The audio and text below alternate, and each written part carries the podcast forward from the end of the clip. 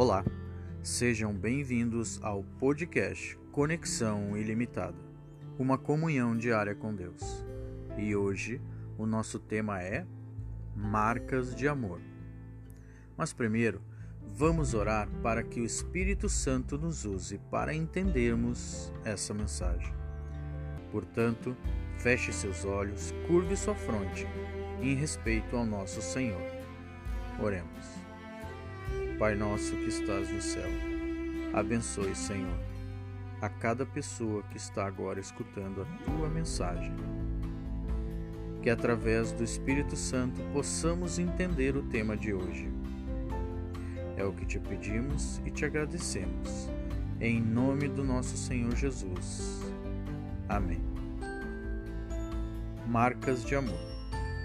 Veja o que está escrito na Bíblia no livro de Romanos, capítulo 5, versículo 8. Mas Deus demonstra seu amor por nós. Cristo morreu em nosso favor quando ainda éramos pecadores. Portanto, irmãos, onde há amor, não há desperdício de palavras. Amor é um termo de referência que norteia ações e posicionamentos. O amor é sempre o melhor argumento, mas não vale um amor apenas de palavras. A maior carência do mundo é de ação.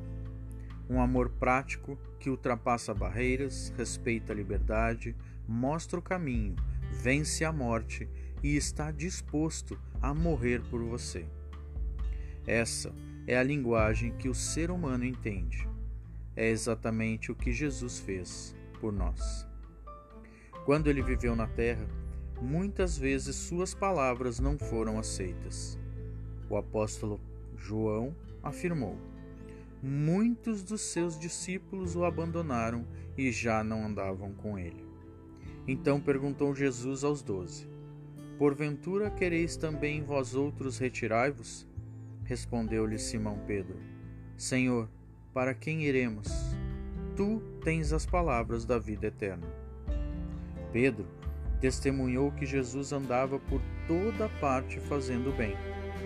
O Mestre sabia como demonstrar amor por meio de atos de bondade. Quando ia a algum lugar, os cegos voltavam a ver, os famintos eram alimentados, os sofredores aliviados, as viúvas amparadas. Milagres maravilhosos eram realizados por Jesus. Isso ainda pode acontecer quando Cristo nos mostra suas mãos perfuradas pelos pregos, está dizendo: Eu morri por você, para lhe trazer cura e salvação. Deixei o céu porque o amo. Somente Ele tem as palavras da vida eterna. Foi para isso que veio ao mundo, para nos dar vida plena. Mas Ele foi além das palavras, entregando-se em sacrifício tão cheio de amor que nos constrange. Se não formos a Jesus, para quem iremos? Se não formos a Jesus, onde teremos paz verdadeira? Irmãos, a morte de Cristo nos revelou o que é amor na prática. Ele carregará para sempre as marcas da sua humilhação e vergonha, sua rejeição e morte para que tenhamos em nós as marcas da dignidade, aceitação e vida. Suas cicatrizes fazem um apelo de consequências eternas. Portanto, irmãos, ele diz: Venha, beba da água da vida. Venha, aceite meu sacrifício. Quem poderia nos oferecer mais? Por isso, irmãos, eu venho sempre repetindo a cada podcast: tenha Cristo no seu coração, mas tenha Cristo de verdade, de entrega, diariamente. Lembre-se: quem morreu por nós?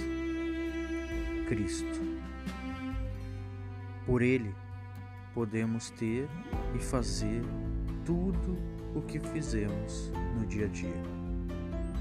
Nós somos o que somos por causa de Cristo.